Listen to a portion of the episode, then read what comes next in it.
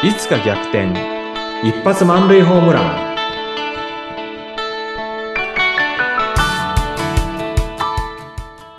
皆さんこんにちは。合同会社東きみなり事務所代表社員の東きみなりです。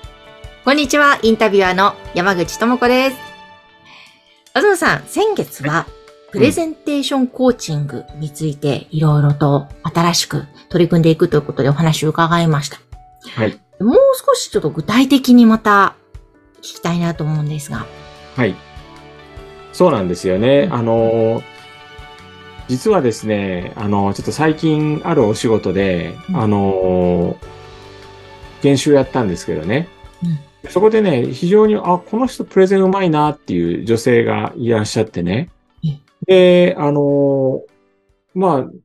80人ぐらいの前でお話になっててね、割と堂々とお話になって、理路整然とね、お話になってるんで、あのーこの人プレゼンに対しての恐怖心だとかっていうのはどうやって克服したのかなと思って、うん。あの、その人がプレゼン終わった後の休憩の時にね、その人のところに行ってお話聞いたんですよね。うん。そしたら、まず私何言ったかっていうと、まあ、〇〇さん、あの、非常にプレゼンお上手でいらっしゃいます。ね、ねっていう言葉が出る前に、いや、そんなことありませんっていうふうに否定されるんですよ。ええ。でね、何を言ってるんだろうな、あんな上手なのにと思ってね、いやいや、でどどうしたんですかって言ったら、私全然プレゼン苦手なんですよっていうふうにおっしゃるんですよね。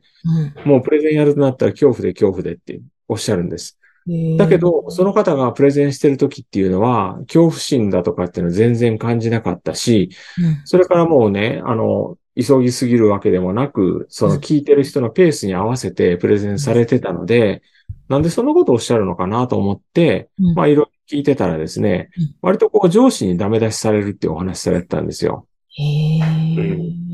でね、あの、まあ上司にダメ出しされてそんな風になっちゃったのかっていうふうに思って、まあ物の見方を変えればう、ん。あの、そのダメ出しをした上司に鍛えられたっていう見方もあるかもしれないけど、うん。私その時にね、もったいないなと思ったのはうん、そういうなんかダメ出しをする、あの、と鍛え方じゃなくて、なんかもっとその方のね、持ち味を出してあげるような、そんなね、指導の仕方をすれば、もっとその人楽しくできるんじゃないかなっていうふうに思ったんですよね。いやー、本当その通りですね。全くやってる時の気持ちが違いますよね、きっと。そう、そう思います。う。。うんで、まあもちろんね、あの上手だなって思ったのは、あの、もちろん誰だってね、私だってまあ、まだまだ伸びる、伸びしろっていうのはきっとあるでしょうし、うんその方もね、あの、もうちょっとこんな風に話をすれば、もっとなんかこう巻き込めるだろうなっていうところはあったんですけれども、うんあの、その上司のなんか厳しい鍛え方だと、なんか、後から振り返ったら、なんか自分を出しちゃいけないんだっていう風に思われたような、うんそんなプレゼンされてたように感じたんですね。ああ、そうか。きっちりはできるけれど、うんその方らしさとかってことですか？そう思います、そう思いうます。ん。で、そこから考えてみて思ったんですけど、やっぱりプレゼン上手な人っていうのは、その人らしさっていうのは出てるなっていうふうに思うんですよね。うん。で、私もですね、自分の会社の、あの、ビジョンの中にですね、うん一人一人が自分らしく夢中になって挑戦している社会の実現っていうのがあるんですけれども、はい。やっぱり一人一人が自分らしくっていうところを私すごく大事にしてて、うん。その方も、なんかその方らしさっていうのが出るようなプレゼンをされればね、もっとこう、なんだろう、あの、聞いてる人も巻き込まれたり、楽しいプレゼンってできたんじゃないだろうか、なんていうのをね、まあこれたらればなんですけれども、うん。思いながらね、あの、まあ、研修の会場を後にしたんですね。うん。だってね、以前も、東さん、そのうん、氷山の話もしていただきながら、こう、はいプレゼンで大切なのは、もちろんう、ん。お伝えることもそうだけど、自分の、なんかうん、内側から来る思いとか、はいあとはい自分だからこそ語れる言葉とか、なんかストーリーとか、はい。そこがすごく大切だよってね、教えてくださってましたもんね。そうですね。うんで、あの、情報を伝えるだけだったら、これはもう本当に、あの、できる人は多いと思うんですよね。うん。あの、企業にいらっしゃる人でも、まあ、プレゼン、あの、あんまりね、ガチガチに上がってしまって、あの、もうプレゼンの最中に止まってしまうっていう人は、ほとんど見たことはないですね。う。うんん。だけど、あの、やっぱりこう自分を殺してしまって、無表情でとかね、うんなんか、あの、まあ、単調でとかね、そういったプレゼンされてる方っていうのは多いなと思いますね。まあもちろんね、何も別に皆さんジョーク言いましょうとか、そんなことは別に言わないんですけれども、もっとこう、あの自分らしくやることができたら、もっとなんていうのかな、あのプレゼン終わった後で、あ、今回もダメだったとかね、ああ、なんで下手なんだろうとか、そんな嫌な気持ちにならなくてね、済むんじゃないかななんてことをね、まあ理想論かもしれないですけど、単純に思ってるんですね。うん、うん、うん。いやー、ほんとなんか、ね、どんどん、なんだ、つまらなくなるではないですけども、うん、きっとなんか、違和感がね、自分の中にも生まれそうですよね。うん。表現できない辛さというか。ノイズっていうか、もやもやっていうかね。ねえ、うん、うん。いや、その辺でなんでしょう、日本人ってそういうところがありがちなんですかね？それともやっぱりそういう上司から否定されるから、こう、ちゃんとやらなきゃみたいな、そっちが、比重が重くなっちゃうんですかね。うん。あの、国民性っていうのはね、私あんまりわかんないんですね。あの、中国人、うん、中国に行って中国人にプレゼンを教えたことありますけれども、うん、結構ね、そこの上司がダメ出しする人で、ええ、こんなダメ出しすることないんじゃないだろうかっていうふうに思ったこともありますし、うん。うん。うん。で、ドイツ人も結構ダメ出しする人たちなんですよね。へー。ジャーマンクオリティなせいなのかもしれないですけども。